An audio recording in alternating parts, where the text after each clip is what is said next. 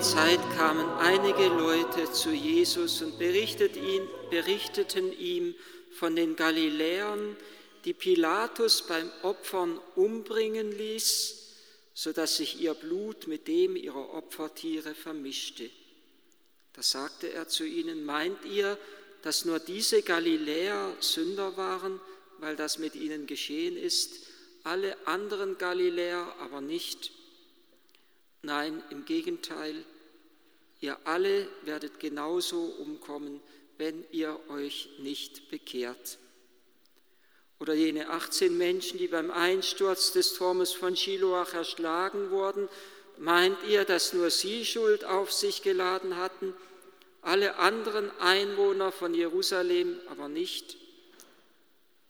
Nein, im Gegenteil, ihr alle werdet genauso umkommen, wenn ihr euch nicht bekehrt.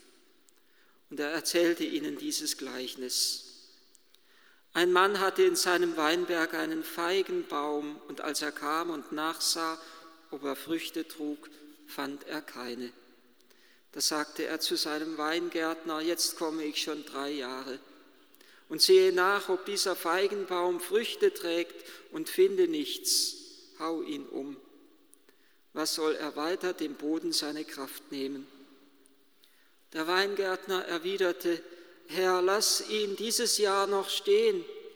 Ich will den Boden um ihn herum aufgraben und düngen. Vielleicht trägt er doch noch Früchte. Wenn nicht, dann lass ihn umhauen. Glücklicherweise gibt es von der Kirche eine Leseordnung, wo sie die einzelnen Evangelien vorschreibt, sonst wäre man wahrscheinlich als Prediger versucht, dieses Evangelium nicht auszusuchen. Man würde lieber liebevolle Worte des Herrn aussuchen, als solche strengen Worte, wo er sagt, ihr alle werdet genauso umkommen, wenn ihr euch nicht bekehrt. Eine gewisse Unerbittlichkeit, strenge Härte spricht daraus. Und man kann sich zu Recht fragen, ob, es, ob das Evangelium, die frohe Botschaft, hier mehr zur Drohbotschaft wird, wie er dann schließlich auch dem Baum, der keine Frucht bringt, es droht, dass er umgehauen wird, wenn er eben keine Frucht bringt.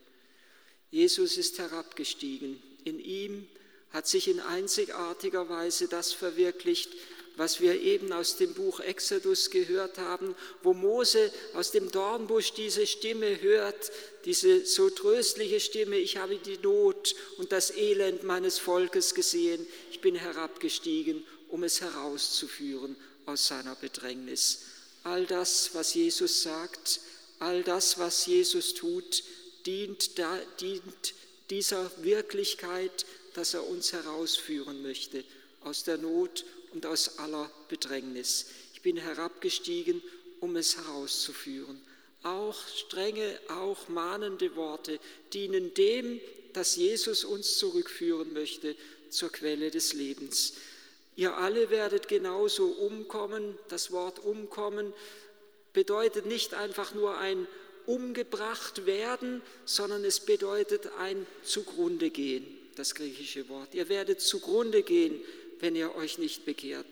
Und genau das ist es ja, was der verlorene Sohn in der Ferne vom Haus des Vaters erleben musste, als eine schreckliche Hungersnot kommt und er die Schweine hütet und er sich sagt, und wo es dann heißt, er hätte gerne seinen Hunger mit den Schoten gestillt, die Schweine fraßen, aber niemand gab ihm davon. Und da ging er in sich und er sagte zu sich, wie viele Tagelöhner meines Vaters haben Brot im Überfluss und ich gehe hier zugrunde. Ich komme hier vor Hunger um. Er erfährt genau das, was Jesus hier geradezu mahnend sagt.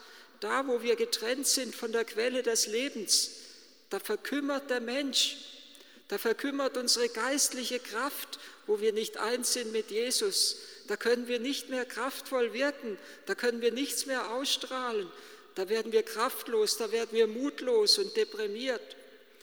Ihr werdet alle umkommen, wenn ihr euch nicht bekehrt. Das ist das, was Israel im Laufe seiner Geschichte immer wieder erfahren hat, wo Gott immer wieder Gnade gewährt auf dem Durchzug durch die Wüste, auf dem Zug, auf dem Weg ins gelobte Land. Immer wieder murrt das Volk und Gott gewährt eine Gnade nach der anderen. Und das Volk merkt nach und nach, darf es merken, muss es feststellen ohne die Hilfe Gottes gehen wir zugrunde.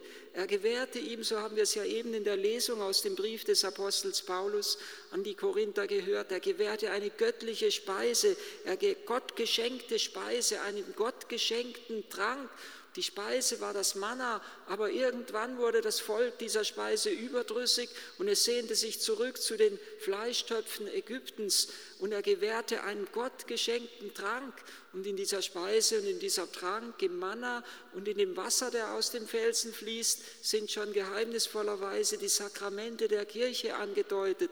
Im Manna das Sakrament der Eucharistie, im Gott geschenkten Trank das Sakrament der Taufe, das Quellwasser, hervor, das hervorfließt aus dem Felsen, der Christus ist, das hervorfließt aus dem Herzen des Erlösers. Durch alle Zeiten hindurch möchte der Herr uns seinen Leib zur Speise, sein Blut zum Trank geben. Und gerade dadurch möchte er das Bäumchen, das wir bildlich gesprochen darstellen, nähren und speisen, damit wir Kraft seiner Liebe selber zur Liebe, zur Hingabe und gerade so zur Fruchtbarkeit gelangen.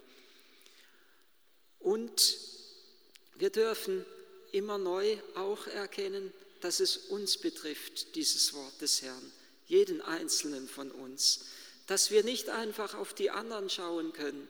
Es ist ja die Ausgangssituation im heutigen Evangelium, zwei Schreckensmeldungen, die sich verbreitet haben. Die eine, dass Pilatus beim Opfern Menschen umbringen ließ, wahrscheinlich eine Gruppe umbringen ließ, die einen Aufstand geplant hatte. Pilatus musste ja, hatte ja einen Grund, dass er das getan hat. Und die andere Schreckensmeldung, dass er, äh, die Schreckensmeldung, dass 18 Menschen umgekommen sind beim Einsturz des Turmes von Giloach. Schreckensmeldungen, wie wir sie heute tagtäglich in den Zeitungen oder in den Nachrichten hören oder sehen im Fernseher. Schreckensmeldungen, die auch in uns oft die Frage auslösen, was ist da die, der Grund, was ist die Ursache, vielleicht auch, was ist die Schuld. Oft bin ich Menschen begegnet, die eine schwere, vielleicht todbringende Krankheit haben, die sich fragen, was habe ich falsch gemacht in meinem Leben, dass das jetzt kommt. Unweigerlich drängt sich diese Frage auf. Tröstlicherweise sagt ja Jesus zu den Jüngern, als sie ihn fragen bei dem blindgeborenen Herr, wer hat gesündet, er oder seine Eltern? Da sagt Jesus tröstlicherweise, weder er noch seine Eltern haben gesündigt, sondern Gottes Herrlichkeit soll an ihm offenbar werden. Und hier sagt er nicht, weder diese Menschen beim Opfer noch diese Menschen, die beim Opfer getötet wurden von Pilatus, noch die Menschen, die erschlagen wurden von diesem Turm. Weder die einen noch die anderen haben gesündigt, sondern Jesus sagt, ihr alle werdet genauso umkommen, wenn ihr euch nicht bekehrt. Und er sagt, meint ihr, nur diese Galiläer waren Sünder, weil das mit ihnen geschehen ist, alle anderen aber nicht? Es ist wahrscheinlich ein Schutzmechanismus, den wir Menschen uns gebaut haben, dass wir anderen die Schuld geben oder bei anderen die Schuld sehen, wie es Jesus ja auch sagt in dem anderen Wort, was siehst du den Splitter im Auge deines Bruders, den Balken im eigenen Auge, aber nicht, dass wir anderen, dass wir gerade auch schwere Schuld, auf schwere Schuld mit dem Finger hinweisen, um uns selbst ein wenig zu entlasten. Im Hintergrund uns auf die Schultern schlagen und sagen, Gott sei Dank sind wir nicht so wie diese anderen. Ähnlich wie es der selbstgerechte Pharisäer im Tempel gesagt hat, Gott, ich danke dir, dass ich nicht bin wie dieser Zöllner da, wie die anderen, die Sünder, die Ehebrecher. Ich faste zweimal die Woche, ich bringe den Zehnten meines ganzen Vermögens, meines Einkommens den Armen und Gott dem Tempel dar. Wir haben einen Schutzmechanismus gebaut, indem wir entweder anderen die Schuld geben, auf die Schuld anderer schauen, um selber gut dazustehen, oder indem wir unsere guten Taten hervorheben, um das Schlechte ein wenig unter den Tisch kehren zu lassen. Aber das Gewissen ist untrüglich und es meldet sich in irgendeiner Weise immer wieder. Und Jesus sagt, meint ihr, dass nur die anderen schuld sind, die da umgekommen sind, alle Galiläer, alle anderen Galiläer, aber nicht. Ihr werdet genauso umkommen, wenn ihr euch nicht bekehrt. Und er erzählt dieses Gleichnis von dem Feigenbaum. Von dem Feigenbaum, dem Gott sei Dank noch eine Gnadenfrist gewährt ist. Und Jesus erzählt ja, das kann uns auch irgendwie fast ein wenig merkwürdig berühren, nicht nur dieses Gleichnis, sondern es verwirklicht sich ja tatsächlich in geheimnisvoller Weise am Ende des Lebens Jesu. Es ist schon nach dem Einzug Jesu in Jerusalem, nach dem Palmsonntag, wo Jesus mit seinen Jüngern in Jerusalem unterwegs ist, auf dem Weg zum Tempel und er sieht einen Feigenbaum, der keine Frucht bringt. Und er spricht einen Fluch aus über diesen Feigenbaum und er sagt zu ihm, niemals soll mehr ein Mensch Früchte von dir essen, niemals sollst du mehr Frucht bringen. Und tatsächlich geschieht es am anderen Tag, sehen die Jünger, dass dieser Feigenbaum verdorrt ist. Ein ganz merkwürdiges Geschehen, zumal der Evangelist noch ausdrücklich betont, es war nicht die Zeit der Ernte, es war nicht die Zeit der Feigen, der Feigenbaum kann nichts dafür. Der Feigenbaum kann mit diesem fast ein wenig schrecklichen Geschehen, äh, kann, kann, kann nichts dafür für dieses schreckliche Geschehen. So als hätte es das, was hier geschieht, gar nicht unmittelbar mit dem Feigenbaum zu tun, sondern als wollte uns Jesus mit dieser symbolhaften Handlung der Verfluchung des Feigenbaums nur auf etwas anderes hinweisen. Wenn man im Evangelium liest, dann ist Jesus auf dem Weg den Tempel.